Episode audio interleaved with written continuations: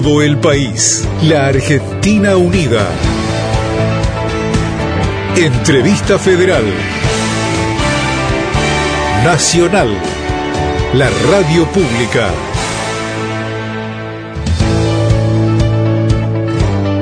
Oyentes de la radio pública en toda la República Argentina, muy bienvenidos a una nueva edición de la entrevista federal, en este caso a través de una plataforma digital.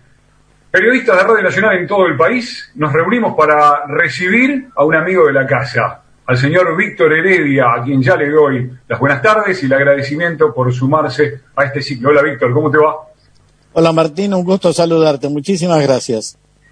El placer es nuestro. Eh, en primer lugar, yo tengo que contarle a los oyentes de la radio pública en todo el país que hoy le damos la bienvenida a una compañera que se suma a la conducción de este ciclo, de esta entrevista federal. Muy buenas tardes, muy bienvenida, Emiliana Lacolo Merino. ¿Cómo te va, Emi?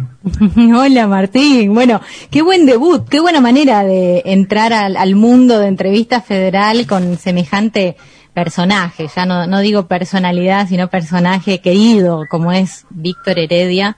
No parábamos de preguntarle cosas antes de, de, entrar al aire. Y bueno, y así lo seguirán haciendo todos los compañeros y compañeras de las distintas radios nacionales, ¿no? En todo el país, en cada rincón. Vamos a arrancar dándole el pase a Lidia Cocha, ella es de Comodoro Rivadavia, así que ya mismo tiene preguntas para hacerte, Víctor. Bueno, bueno, muchísimas gracias. Buenas tardes a todos los compañeros. Eh, buenas tardes, Víctor. ¿Cómo te va? Te puedo tutear, ¿no? Antes que nada, soy Lidia Cocha. De... Se los pido a todos, por favor. Bueno, Así porque me siento das, más cómodo. Me das a, a, a joven. Qué bueno, me parece que sí. bueno, somos de Comoro Rivadavia, de la provincia del Chubut. Estuviste mandando un mensajito hace muy poquito y también estuviste por acá por Comodoro muchas veces. La gente te quiere muchísimo.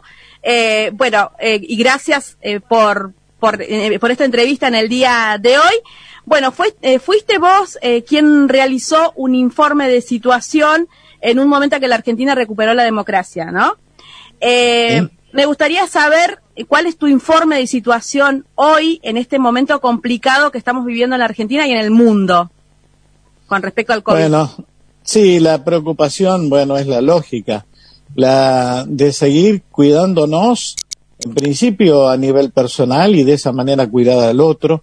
Creo que es una consigna que se supone sencilla, simple de entender y pareciera ser que algunos sectores este, la desdeñan por la falsa información, por las fake news que reciben, también por algún condimento ideológico o político que se le pone a esa, a esa propuesta.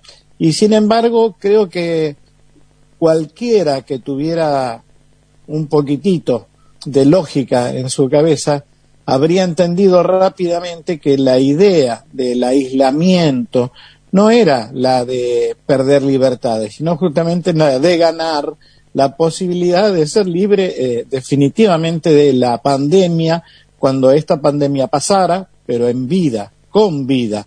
Bueno, muchos no le prestaron atención y lamentablemente no solo perdieron su vida, sino que contagiaron a otros, eh, generaron este, zozobra en los niveles de atención que tiene la salud pública y hoy por hoy los argentinos, a pesar de que estamos muy bien, eh, entiendo que podríamos haber estado mejor. Sin embargo, se han salvado muchísimas vidas, vidas merced a esa consigna. Víctor, te agradezco por esta entrevista. Eh, sos muy amable siempre. Eh, desde ya en Comodoro Rivadavia siempre te queremos, un corazón. Eh, y bueno, muchas, muchas gracias. Chao, chao. Bueno, y mira qué rápido, ¿no? De Comodoro Rivadavia y con la magia de la radio famosa, Víctor, nos podemos ir ahora hasta Tartagal, de una punta a la otra.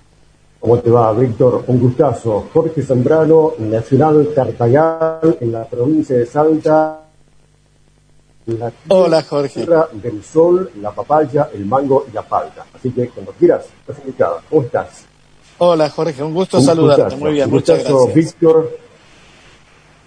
Igualmente, Víctor. Mi pregunta más que nada tiene que ver con cómo fue tu comienzo eh, en cuanto a la música, como artista, y también, bueno, si soñabas eso cuando eras pequeño o joven, de ser músico especialmente. Mis comienzos yo calculo que son idénticos a lo de todo músico. En principio un cosquilleo, la necesidad de cantar, de expresarme, obviamente imitando a quienes en ese momento de chiquito escuchaba en la radio, Yupanqui, Magaldi, Tormo. Y cuando mis viejos se dieron cuenta de que verdaderamente esa era una decisión que había tomado yo íntimamente, que era una vocación, empezaron a acompañarme. Así que empecé a estudiar guitarra, eh, de primero piano en realidad, después empecé a estudiar guitarra y de golpe llegué al Festival de Cosquín, me invitaron a subir al escenario, eh, canté una samba que había compuesto para cobrar altura, gané como revelación juvenil del Festival de Cosquín y aquí estoy hablando con vos, yo de Buenos Aires vos de Salta. Bueno, la verdad que es un placer. Yo me queda en la memoria el tema del viejo Matías. Cuando quieras vengas a Tartagal, lo cantás acá en vivo, Víctor. Estás invitado. Pero va a ser, va a ser un gusto muy grande. Esa fue la segunda vez, la segunda consagración mía en el Festival de Cosquín también, justamente. Ahí gané el premio consagración profesional del Festival de Cosquín con el viejo Matías. Muy lindo. Te mando un aplauso, Víctor. Te esperamos acá pronto, eh, en Salta, en Tartagal especialmente. Un gusto muy grande, querido. Un gran abrazo y cuídense mucho. Gracias. Nos quedamos en el norte porque nos vamos a ir ahora a la Quiaca mientras tratamos así de, reconectar con Gregores que, que, estaba preparándose para seguir con las preguntas. Ahí está Mónica Nieves en la Quiaca. Víctor. Hola. ¿Cómo estás, Víctor? Un gusto compartir este momento junto a vos, a los colegas de las hermanas emisoras eh, agradecerte en primer lugar por tu participación recientemente en el Tantanaco y Solidario que se realizó a través de nuestro medio, colaborando ¿no? por nuestro hospital, doctor Jorge Uro, para que tuviera todas así los, lo necesario, los insumos y lo que necesitara para esta pandemia. Así que agradecerte en nombre de toda la comunidad de La Quiaca. Y Víctor, el 4 de octubre se cumplió un aniversario de la voz de Latinoamérica, Mercedes Sosa. Eh, queremos, sabemos que existe un homenaje a ella y siempre el recuerdo, ¿no? Y quisiéramos que compartas con nosotros y con la audiencia algún momento que vas a recordarlo siempre junto a ella. Y por último, si en esta pausa de pandemia surgió, porque muchos músicos, artistas nos comentan que surgieron aquellos sueños que dejaron de lado que ahora reflotó nuevamente, ¿no? Eh, esa es la consulta y bueno. Bueno, mira, en relación a Mercedes, sí, un 4 de octubre se nos fue la negrita, pero nos ha dejado sencillamente su amor eh, por la diversidad, esto que la distinguió siempre, permanentemente, la de abrir su corazón, su escenario, su afecto, a quienes ella entendía merecían eh, tener la posibilidad de ser escuchados por su propio público. Nos hizo mucho bien a todos, sinceramente. El mejor momento con Mercedes fue cuando me juntó con León. Este, más allá de, que hay infinidad de anécdotas con ella personales, pero cuando te regalan un amigo como ese hay que agradecerlo. Y Mercedes siempre me preguntaba a mí, este, Víctor, ¿cómo puede ser que no se conozcan con Leoncito? Tienen que conocerse. Y nosotros, tanto León como yo, no teníamos esa oportunidad porque estábamos los dos empezando nuestras carreras, muy ocupados ambos. Entonces, ¿qué hizo Mercedes? Actuó de Celestina. Organizó una cena en su casa, nos invitó a los dos y nos, eh, y nos dio la posibilidad de tener esta amistad maravillosa que tenemos hoy, ¿no? Así que digo, lo mejor que puedo acordar de Mercedes es eso, me regaló un amigo, un hermano del alma. Hermosa, hermosa Mercedes. Y, con respecto a aquel sueño por cumplir que esté pendiente por allí. Ah, mira, eh, tenemos la posibilidad, seguramente cuando termine la pandemia, de presentar un espectáculo que iba a presentar ahora, en septiembre, en el Teatro Ópera, ya lo teníamos alquilado. Este, por tres días íbamos a presentar un espectáculo que se llama Solo de Amor.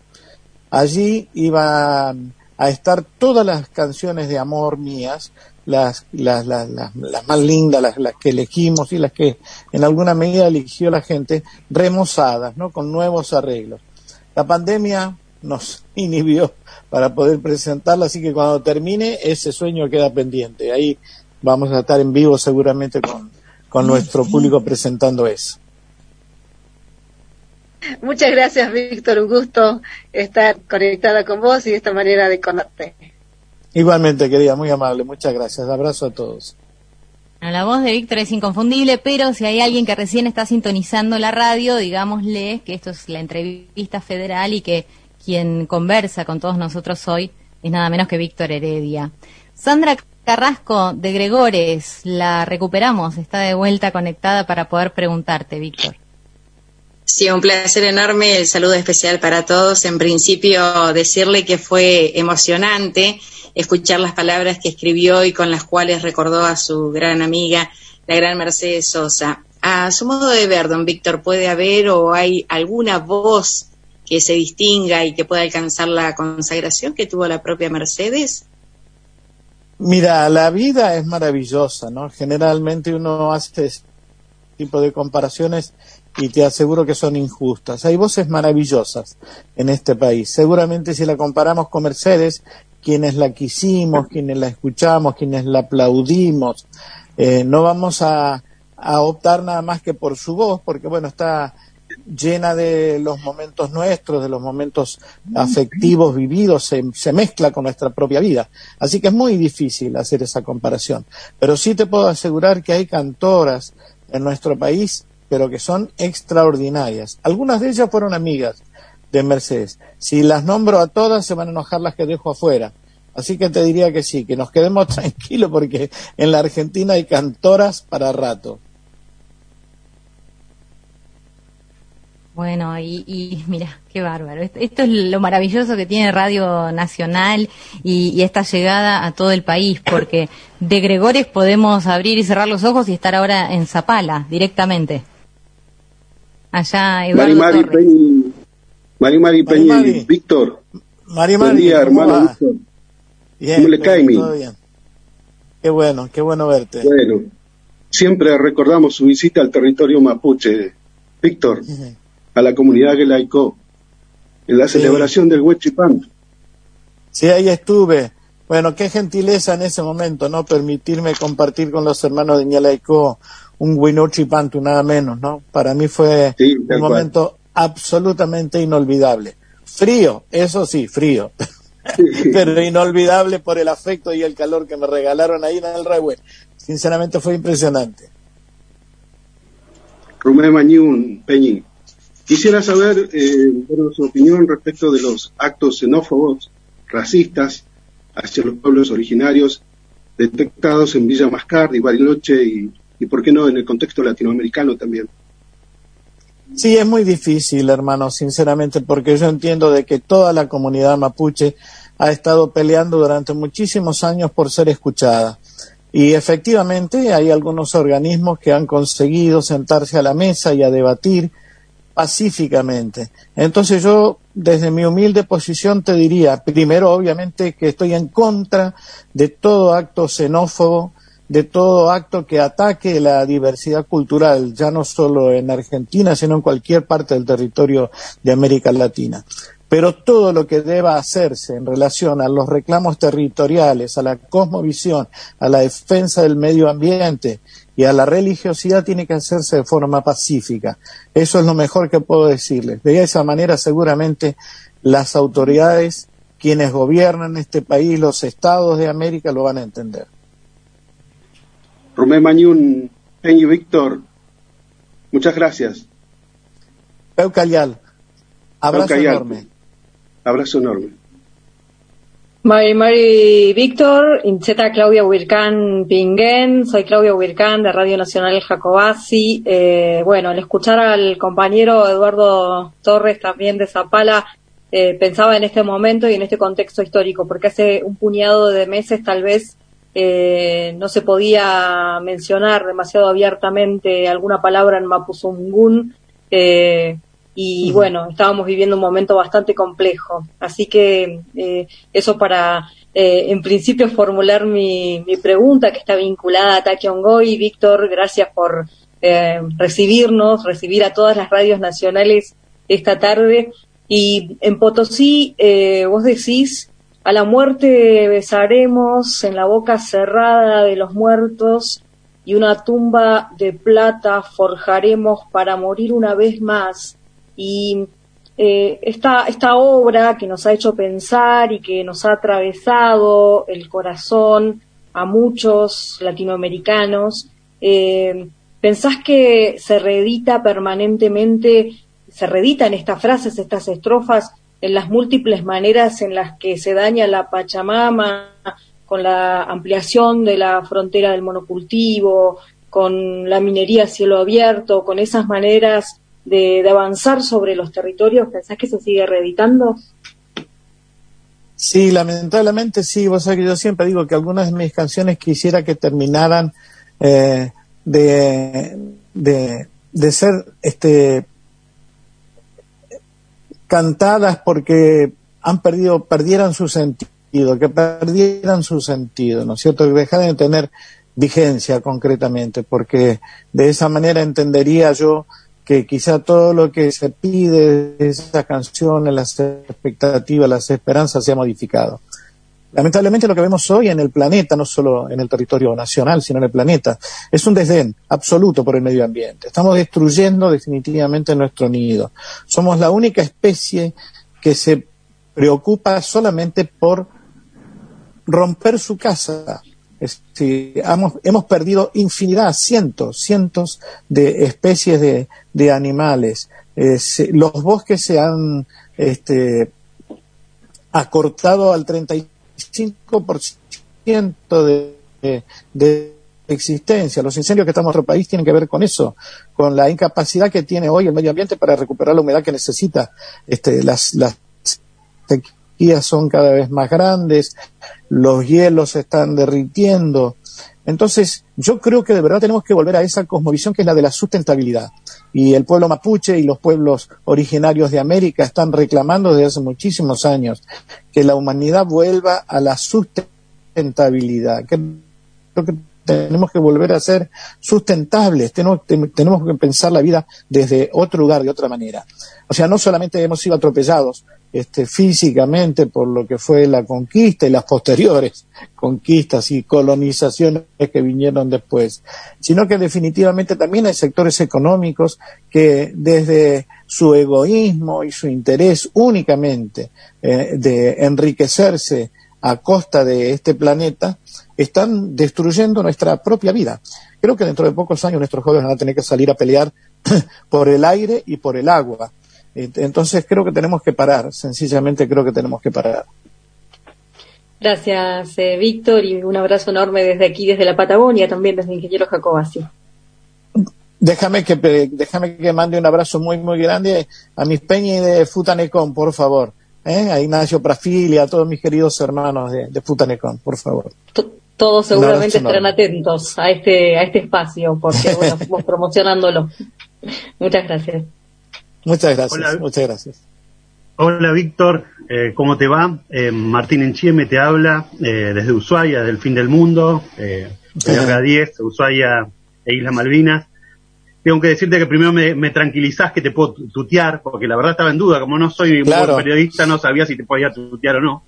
Eh, vos sabés que tengo que decirte que te, te, te, he robado, eh, Víctor, te he robado una canción y la he tomado como propia. Eh, mi hija eh, Maya, perdón por la autorreferencia, creo que no debería, pero tengo que hacerlo. Mi hijo, mi hija Maya y yo te hemos robado Dulce, Dulce Daniela. Y la, eh, es nuestra ahora, Víctor. Ay, qué lindo. Porque, no, a mí, a mí me has hecho mejor tipo, me, me has hecho mejor papá, y la verdad es frente a eso que te quería preguntar. ¿Cómo, cómo hace una persona de tantos años eh, convivir con esta posibilidad de transformarle la vida a alguien. Y lo digo por qué, Víctor, porque uno puede militar más, menos comprometido, menos comprometido, pero por ahí es muy difícil tener esta capacidad de transformarle y de mejorarle la vida a alguien. ¿Cómo se hace para convivir a lo largo de tanto tiempo para eso? Mira, eh, te voy a decir algo, las canciones uno no las, no las termina cuando las escribe, las terminan ustedes. Y esto que vos me estás eh, contando, definitivamente le pone el punto final a esta canción que compartimos, a Dulce Daniela, como tantos otros papis y mamis de, de, la Argentina y, de, y de algunos otros países, este, le pusieron ese punto porque han vivido con esa canción, han acunado con esa canción, han comprendido con esa canción. De la misma manera que comprendí cuando la vi pintar a mi hija Daniela las paredes de casa, que la libertad no debe coartarse nunca aun cuando el primer intento sea no ensucie la pared. Y después me di cuenta de que a mí, en ese momento, la dictadura me estaba cercenando, o sea, no, no escribas tal cosa, ¿no? Y yo digo, ¿cómo voy a prohibirle a mi hija? Entonces, por eso nació esa canción, concretamente de un gesto de libertad que sin querer, esa pequeñita de tres añitos apenas me estaba eh, mostrando. Así que bueno, uno escribe desde esa autenticidad si no, no habría manera. Bueno, gracias, Víctor, muy amable. Nos emocionás a todos, Víctor. muchas gracias a vos. Agradezco al compañero que te trajo eh, un tema que todos conocemos y con el que mi generación, que es la misma de Daniela, nos hemos criado, básicamente.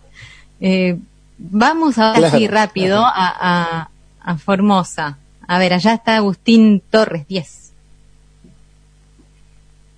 Muy buenas tardes, un verdadero gusto, Víctor, estar con vos y con todos los compañeros de Nacional a esta hora. Te saludo aquí desde Formosa, como dijo Emiliana, desde el costado norte de la patria. Mi pregunta es, ¿cómo estás viendo este momento que está atravesando la canción, la música latinoamericana, si lo comparamos con aquella época de oro de, la que vos, junto a otras grandes figuras como la Negra Sosa, han sido, eh, bueno, eh, digamos, quizás una edición única. Mira, te voy a decir algo. Si uno hace un repaso y una revisión seria de los autores y los compositores que hoy tenemos a nivel subterráneo, digo a nivel subterráneo, en Argentina te vas a sorprender. Hay una enorme cantidad de jóvenes talentosísimos, todos ellos, que le hacen este, a la canción un homenaje tremendo, no solo desde su eh, música y desde su posición eh, literaria, sino que reverencian a través de esas canciones la propuesta que nació allá por el 64 en el nuevo cancionero. Lo que está faltando, lamentablemente, es el espacio adecuado, el espacio comunicacional para que esas canciones sean difundidas, para esos jóvenes talentos sean difundidos. Así que yo te diría, la canción popular goza de muy buena salud. Los que se están enfermando son los medios de comunicación. Hay que salvarlos. Muchas gracias y te esperamos muy pronto por aquí, por Formosa, Víctor. Un gran abrazo, querido. Muchísimas gracias. Hola Víctor, buenas tardes. Fernanda Dambrine te saluda de, desde la tierra entrerriana que te ha eh, compartido tus canciones cuando nos has visitado desde 14 Radio General Urquiza Nacional Paraná. Estamos muy felices de este encuentro y muy agradecidos. Y yo te voy a preguntar por esa canción que nos ha llenado el alma, que nos ha hecho caer un lagrimón y que podemos transmitirle a nuestros hijos también, que se trata de esa antigua estación ferrocarril que cobijó a esa persona que, que estaba realmente sola, viejo Matías. Quiero saber qué sentís ahora al escucharlo y si pensaste que iba a llegar a tanto, a tantos corazones. Bueno, hola, ¿cómo estás? Un gusto saludarte. Sí, ustedes me han hecho doctor honoris causa. es, un, es una distinción enorme la que me han dado, inmerecida, siempre dije, pero bueno, la tengo con todo amor en, en el corazón y colgada en una pared. Te decía que esto de, de escribir canciones tiene que nacer de lo auténtico, cosa que yo nunca me había propuesto cuando empecé a, a buscar en la guitarra esa tarde una canción, escribir el viejo Matías. En realidad lo que yo quería escribir y siempre cuento esta anécdota. Era una canción de amor para una chica con la que yo salía. Así que quería escribir algunas palabras de amor. Y empecé buscando y de golpe la memoria que suele este, venir este, de, la, de la mano de la inspiración, eh, me trajo el recuerdo de cuando yo acompañaba a mi papá a la estación de Paso del Rey, sobre todo los días de lluvia a la mañana, eh, muy tempranito, cinco y media de la mañana, papá se tomaba un tren para ir a Buenos Aires a trabajar, y, y como teníamos siete cuadras que eran de barro, mi viejo se ponía unas botas eh, larguísimas, y yo iba al trotecito al lado de él, con una caja de zapatos, con los zapatos lustrados de mi viejo, a acompañarlo a la estación justamente de Paso del Rey. Mi viejo llegaba a la estación, yo le daba los zapatos, se los cambiaba y me volvía con las botas de, de mi viejo a casa. Así que papá podía llegar pulcro a su trabajo. Esas noches, especialmente, sobre todo en invierno, sobre todo en invierno, aquel viejo se refugiaba en el banco de madera de la estación de Paso del Rey y yo lo veía. Era un niño, a mí me asustaba mucho, en realidad. Eh, pero ese día, después, a la noche le pregunté a mi viejo, la primera vez que lo vi, ¿por qué estaba ahí ese hombre? Y mi viejo me explicó lo que era la marginalidad, el abandono, la soledad, la pobreza esa, pero lo perdí. Y esa tarde, te cuento que buscaba en la guitarra unas palabras de amor, me salió aquello de la lluvia y el viento, eran dos hermanos corriendo furiosos por el terraplén y yo empecé a preguntarme mm, en medio de la inspiración a dónde voy con esto. En, en realidad la conciencia me dictaba, tenés que escribir una canción de amor, ¿no? Y, de, y no, y no pude. La memoria, el recuerdo pudo muchísimo más que eso y la emoción también, imagínate. Así que cuando le puse punto final a la canción y la leí, siempre cuento lo mismo. La gente que alguna vez me vio en vivo lo debe saber, ¿no? Me di cuenta de que había escrito la mejor canción de amor de toda mi vida. Realmente, muchísimas gracias. Gracias a vos, querida. Nos vamos a Córdoba ahora, rápidamente. A ver qué, qué tiene para preguntarte Raúl Villarruel. Bueno, el gusto de saludar a, Víctor, obviamente, a todos los compañeros. Hacerte, Víctor, no solamente por la predisposición, poder charlar con nosotros, sino también por este compromiso en que has eh, honrado tu carrera. Creo que para un artista, más allá del éxito, es realmente importante. Y a propósito de ese compromiso, eh, quería preguntarte, eh, a propósito de este próximo 12 de octubre en Cina, porque vas a presentar el próximo domingo tu nombre de trabajo, este taxi hoy que ha quedado para la historia, pero que sigue tan, vigente. Bueno, eh, que podamos compartir con vos tu pensamiento sobre cómo, cómo este hoy hoy sigue precisamente muy presente, ¿no? Bueno, te saludo, un abrazo grande desde aquí. Muchísimas gracias por la pregunta. Mira, eh, lo voy a presentar el 11, el 11 de octubre a las 20 horas por la plataforma digital Ticketoy. Lo cierto es que me parece que la idea concreta hoy para mí es acompañar el 11 de octubre, considerando que para los pueblos originarios es el último día de libertad del continente. Remarcar eso concretamente desde la obra. Y después ponerla en manos de distintas generaciones que seguramente no han tenido la oportunidad de verla, este, porque o son muy jóvenes o porque estaban lejos cuando la presenté en algún teatro, en algún estadio. Y entiendo de que a partir de, de se ha modificado también la mirada que tenemos sobre aquel famoso 12 de octubre, Día de la Raza. Hoy ya por suerte no se llama así, sino que es el Día de la Diversidad Cultural.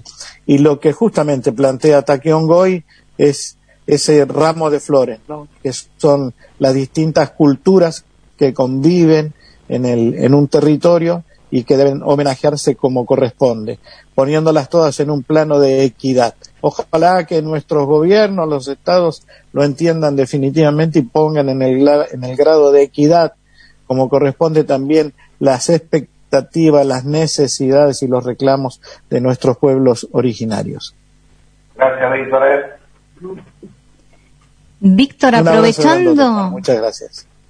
Aprovechando que, que, todavía tenemos un buen tiempo y que va, va, a haber una segunda ronda seguramente de, de, preguntas, yo también te quiero hacer. Este, primero, ¿cómo te llevas con el mundo de las tecnologías y, y del streaming y, bueno, y esta nueva forma que, que, fuimos encontrando todos como pudimos de, de convivir, ¿no? De seguir encontrándonos. Bueno, mira, este va a ser mi primer streaming. Con la tecnología me llevo bastante bien porque siendo músico, eh, bueno, me he tenido que amigar con las consolas de sonido, con los micrófonos, con las, con la, con las placas de sonido.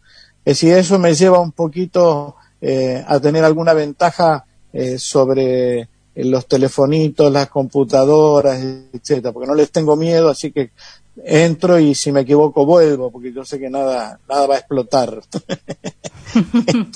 Bien.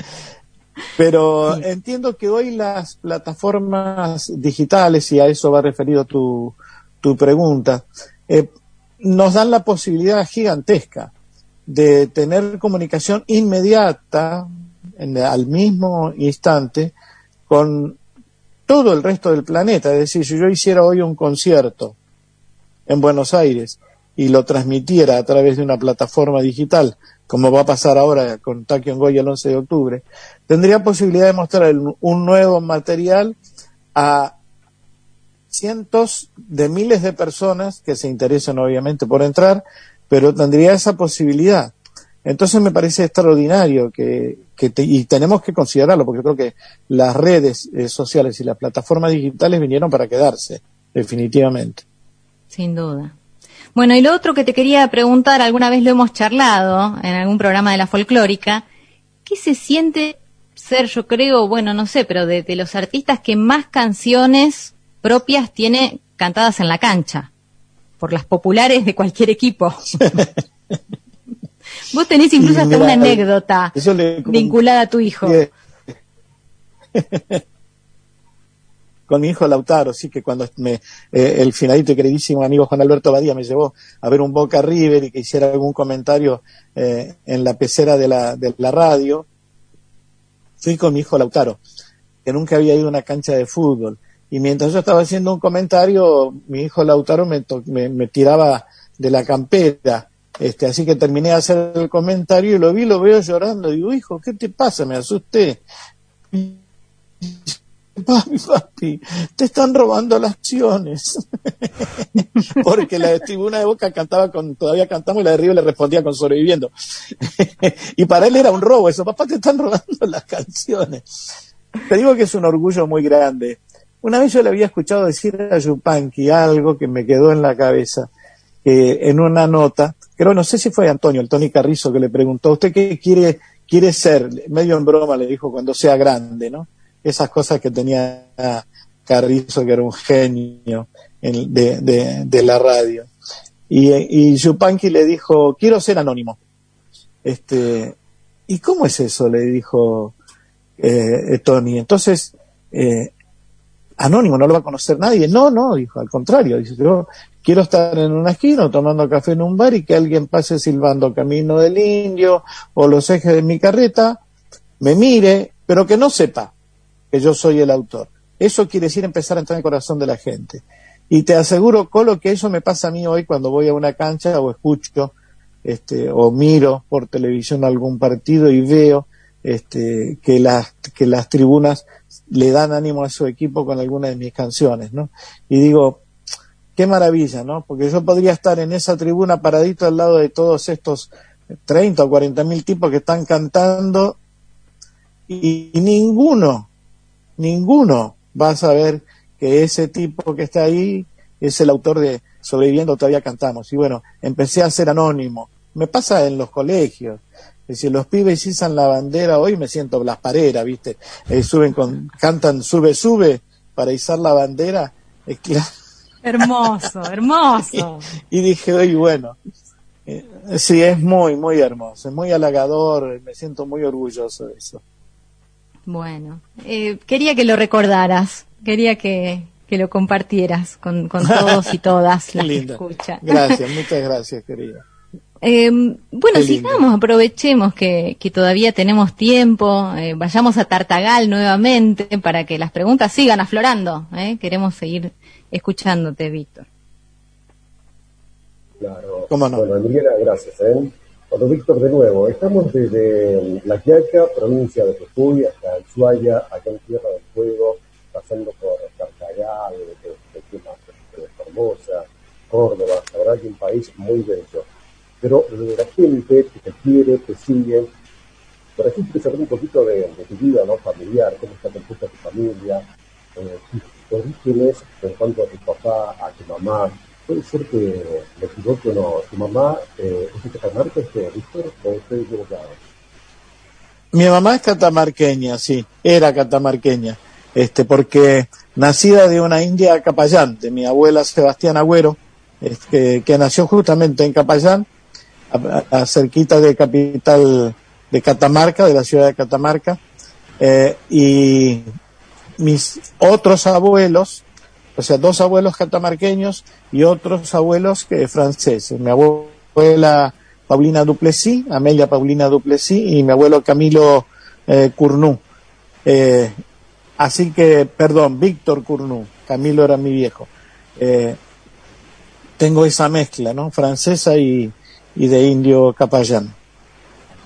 ¿Y cuál es tu pensamiento con respecto a los pueblos originarios de nuestro país? Acá en nuestra zona, por ejemplo, hay siete etnias, que son bastantes, en el departamento de San Martín, provincia de Salta, pero ¿cuál es tu pensamiento con respecto a esta gente, Víctor? Mira, creo que el Estado tiene que prestar atención sencillamente y ponerse a trabajar muy, muy seriamente para darle a esa gente la posibilidad de tener en su propio territorio una vida eh, como la que ellos están reclamando, una vida digna. Hay que proveerlos de agua potable, hay que proveerlos de cloacas, de edificios, darle las posibilidades de, un camino como el que hemos tenido el resto de toda, eh, el resto de la sociedad y escucharlos, escuchar sus reclamos. En general los pueblos originarios tienen una mirada extraordinaria sobre lo que es el medio ambiente. Nosotros nos hemos dedicado a destruirlo y ellos, eh, desde su posición y su cosmovisión, a protegerlo. Este, nos vendría bien escuchar lo que estamos destruyendo el planeta. Hace un ratito lo decía, ¿no? con otro compañero tuyo. Me parece que tenemos que parar, sencillamente porque hoy nos hablan de volver a la normalidad, ¿no? Y yo me pregunto a qué tipo de normalidad voy a volver si lo que hemos hecho hasta ahora nos ha provocado esto. Entonces creo definitivamente que tenemos que recapacitar sobre lo que estamos haciéndole a la tierra y empezar a, em, implementar eh, servicios eh, sustentables, o sea, que le den sustentabilidad, ¿no? Utilizar otro tipo de energías, energías más sustentables, ¿no? La energía eólica, la energía solar, este, la energía hídrica, darle la posibilidad al planeta que se recomponga. Brillante, Víctor. Salta te saluda, ¿eh? Un abrazo. Un abrazo enorme, muchas gracias. Víctor, de nuevo Martín Enchieme de Ushuaia, del fin del mundo. Eh, bueno, la primera pregunta fue lo que te, te, sustraje y esta pregunta es un, no tan, eh, eh, tan autorreferencial, sino de lo que nos sustrajeron para Tierra del Fuego, para Ushuaia, para Río Grande, para Tolwyn, eh, la cuestión Malvinas es una cuestión que muy sensible para nosotros y no puedo no preguntártelo, ya que tengo esta, esta, esta oportunidad, Víctor. Tuvimos cuatro años de un profundo silencio, eh, eh, es una opinión, es una realidad, en realidad más que una opinión, y mm, de a poco venimos recuperando el habla. ¿Qué crees que queda pendiente, Víctor, eh, ¿qué, ¿qué trabajo le daríamos al presidente, a la vicepresidenta y al nuevo gobierno frente a la cuestión de soberanía de Malvinas? Bueno, es una tarea que yo creo que ya están encarando, este, sencillamente porque se había abandonado este, la posibilidad de intentar un diálogo para recuperar un territorio que a, todas luces es argentino. Entonces creo que desde eh, el diálogo, desde el consenso, hay que poner en la mesa la infinita cantidad de posibilidades que existen para que la Argentina empiece a tomar cartas en la riqueza de las Islas Malvinas y en lo que significa también toda el área marítima que tiene desde su territorio hasta Malvinas. Hay una suerte de inconvenientes muy serios en cuanto al tema de la pesca, que yo creo que también tenemos que solucionar, porque eh, el, avasallamiento de nuestra plataforma continental por barcos pesqueros este, extranjeros que están haciendo desastres en, en esa zona, realmente también complica gran parte de nuestra economía y también del medio ambiente en, en Argentina. Así que yo creo que esa es la tarea que seguramente cuando pase esta pandemia van a encarar más seriamente. Espero que sí, el gobierno nacional y popular que tenemos hoy. Bueno, Víctor, muchas gracias. Invitarte al fin del mundo eh, para relajarnos después de esto, comer un rico cordero, una rica carne, un rico vino. Eh, desde acá al fin del mundo te vamos a estar esperando. Te agradezco muchísimo. Un abrazo grande. Extraño Ushuaia, ¿eh? Hace tiempo que no voy, hace tiempo que no voy, que no veo el Fañá, que no veo el lago Fañano, Dios mío. Yo me tomaba el micro desde Río Grande hasta Ushuaia solamente para ver el Fañano. Mira, Ahí así que Dios mío, en todo Uruguay y comerme Ah. unos ricos sándwiches ahí, claro. Uh, qué rico. Bueno, Víctor, otra vez eh, Claudia Huircán desde LRA 54, desde Radio Nacional Jacobasi. Bueno, el compañero de Ushuaia hacía mención hace instantes a cuatro años de silencio, ¿no? Sobre la cuestión de Malvinas. Y yo te quería llevar también a un plano eh, vinculado a lo personal, eh, porque, bueno, hay eh, unos versos que, que fueron recitados por Susupe Coraro en ocasión de Víctor Heredia en vivo, ¿no? Este álbum doble, eh, donde hablas de María Cristina, ¿no? Y hablas de sus manos, alzando los conejos dormidos en sus jaulas de ramas. Y pienso en todo ese amor eh, hacia, hacia tu hermana, eh, y pienso también eh, en todas las cosas que eh, aún siguen vivas de esas eh, situaciones complicadas que nos tocó atravesar como país y que me parece que las vimos reverdecer en los pasados eh, cuatro años. Eh, ¿Qué crees vos? Sí, que es penoso que los argentinos tengamos que volver otra vez a vivir situaciones de zozobra en ese sentido. Definitivamente porque se quiso poner en duda otra vez lo que ya estaba resuelto desde todo punto de vista, desde el punto de vista social, desde el punto de vista político, desde el punto de vista jurídico. Y se quiso poner en duda justamente todo lo que se había trabajado desde el 83 en adelante. Sencillamente porque quienes lo ponen en duda son cómplices de esa situación y tienen miedo que en algún momento también les caiga el sallo definitivo de la justicia a ellos. Entonces, creo que los argentinos tenemos que seguir luchando denodadamente por sostener el espacio de justicia que nos merecemos, el espacio de libertad y de lucha y de memoria por los derechos que nos merecemos. Así que ese es mi pensamiento hoy. Hay que seguir, no hay otra.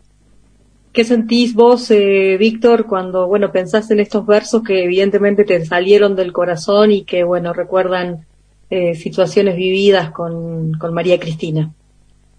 Me acuerdo, teníamos un terreno en casa detrás donde mi padre había hecho unas conejeras, este, y cuando volvíamos del colegio con Cristina íbamos a visitarlas una por una y Cristina los, los, sacaba de la jaula, los, los, los agarraba, los acariciara y los acariciaba y lo, y lo que a mí me impresionaba mucho es que a mí se me solían escapar los conejitos, pero ella no, a ella no, ella los podía poner en el suelo y los conejitos se quedaban ahí este, como si ella tuviera un imán, ¿no?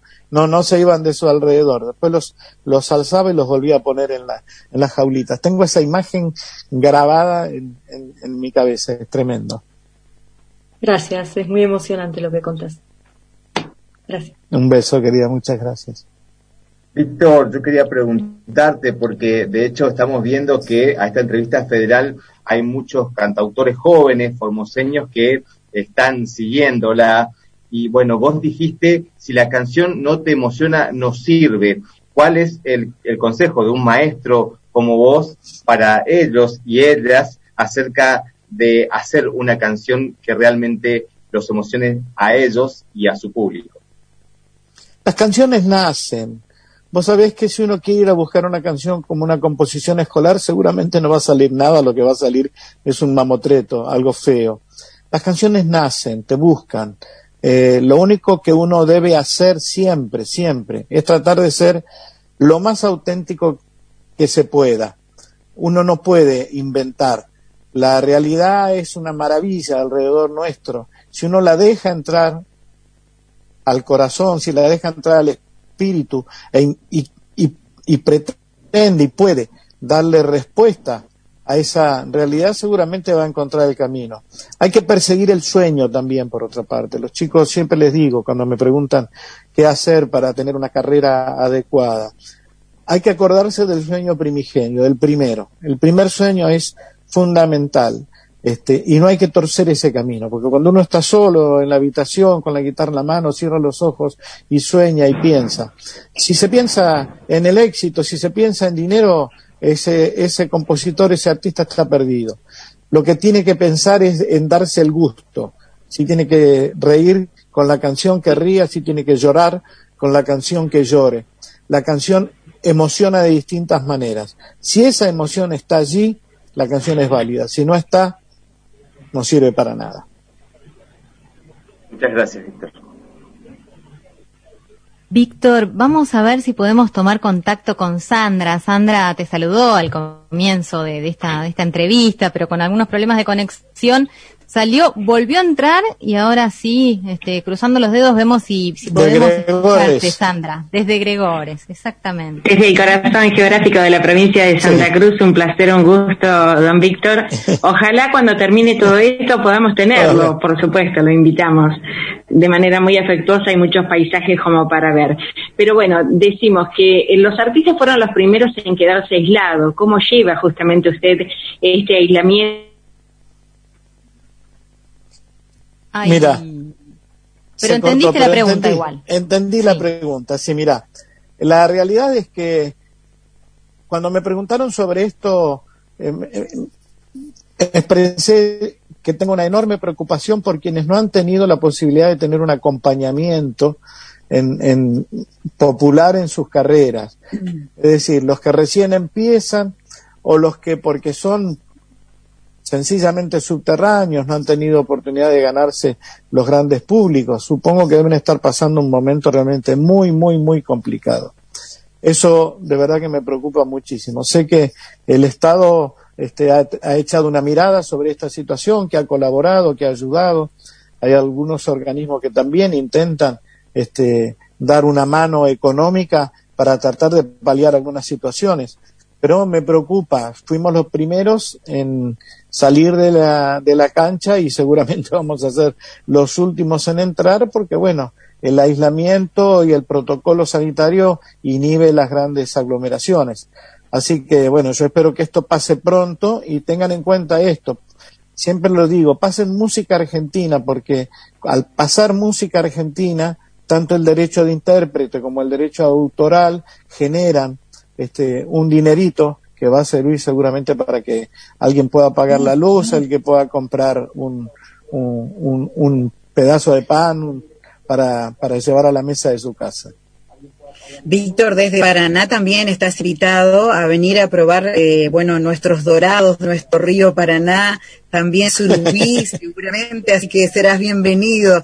Y precisamente para nuestra tierra y nuestra gente quería una palabra de acompañamiento y una palabra eh, con buen ánimo para nuestra gente, que como todo el mundo la está pasando eh, como podemos, con apoyo, con fe, pero el artista creo que acompaña desde el alma, desde el corazón. La música nos va uniendo, no tiene edad, no tiene tiempo, no tiene lugar y entonces quería este, agradecerte esta posibilidad de que mi gente tenga tus palabras de afecto en esta entrevista federal. Bueno, ustedes saben que lo tienen, no tengan ninguna duda que soy consciente y creo que todos los artistas somos conscientes que desde el arte, desde la música, el acompañamiento, no solo el acompañamiento, sino el sostén existen. Porque ¿qué haríamos nosotros este, sin música todo el día? Habría películas con imágenes mudas, no sé qué pasaría. Este, pero qué bueno que lo, que lo refieras porque creo que todos los que hemos llegado hasta aquí somos conscientes del esfuerzo que ha realizado la población para tratar de que esta pandemia no nos golpee tan fuerte, sobre todo en la cantidad de muertos, ¿no? Le hemos dado la posibilidad al sistema de salud justamente de poder atender a todos por igual. Entonces sigamos en ese camino. Falta muy poquito, creo que dentro de poco ya va a llegar la, la vacuna, se han descubierto algunas medicaciones que seguramente van a ayudar a quienes lo tengan eh, a salir adelante mejor, con, con, con menos preocupación de física y de, y de salud. Entonces digo, falta poco, entonces no aflojemos, este, sencillamente creo que lo vamos a vencer, no tengo ninguna duda de eso. Muchas gracias. Peña y Víctor, otra vez, eh, quisiera saber eh, la obra Ataque Ongoy, eh, si recordás el momento de inspiración y, y cómo ves el proceso de colonial. Mira, la obra se inicia justamente en mi cabeza cuando empiezo a darme cuenta que no coincide todo lo que me enseñaron con lo que veo. Así que cuando por primera vez vi las ruinas de Quilmes y vi el Pocará de Tilcara, dije, uy, ya, estos no son los indios zaparrastrosos, salvajes, incultos que me había contado mi maestra en el colegio. Después la carrera me dio la posibilidad de estar parado frente a Machu Picchu y ahí, bueno, se me abrieron los ojos de una vez por todas, vi la pirámide de Teotihuacán, empecé a estudiar y entendí y descubrí que justamente los pueblos originarios de América habían descubierto el cero, por ejemplo, siete años antes, siete siglos, perdón, siete siglos antes que Europa. Que el Pi 14, la pirámide de Chichen Itza, era perfecto en relación al Pi 14, por ejemplo, de la pirámide de Keops. Que todo el arco, todos los arcos arquitectónicos incaicos tenían, eran los más poderosos del mundo. O sea, por eso no se caen las estructuras incaicas, porque el arco arquitectónico sostiene esos muros, es poderosísimo en relación a los otros. Que nuestra cosmovisión de lo que hablábamos hoy, ¿eh? de, la, de la cosmovisión que hablábamos hoy, de la mirada de protección del medio ambiente, este, que tienen los pueblos originarios, nos vendría tan bien hoy para salvar las vidas, este, ya no solo las nuestras, sino de las especies en, en, todo el planeta y el futuro de la humanidad. Entonces, por eso escribí Taekwondo, porque creo que es necesaria.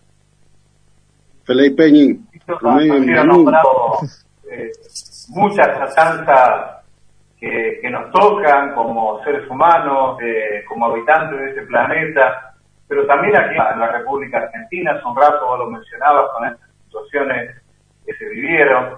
Eh, quería preguntarte qué sensación te provoca la presencia, por ejemplo, de algunos de los llamados antimetenas, de estas manifestaciones que se hacen de protesta y de las fechanzas que la derecha viene planteando en torno a gobiernos populares, a gobiernos populares como el que tenemos en la República Argentina.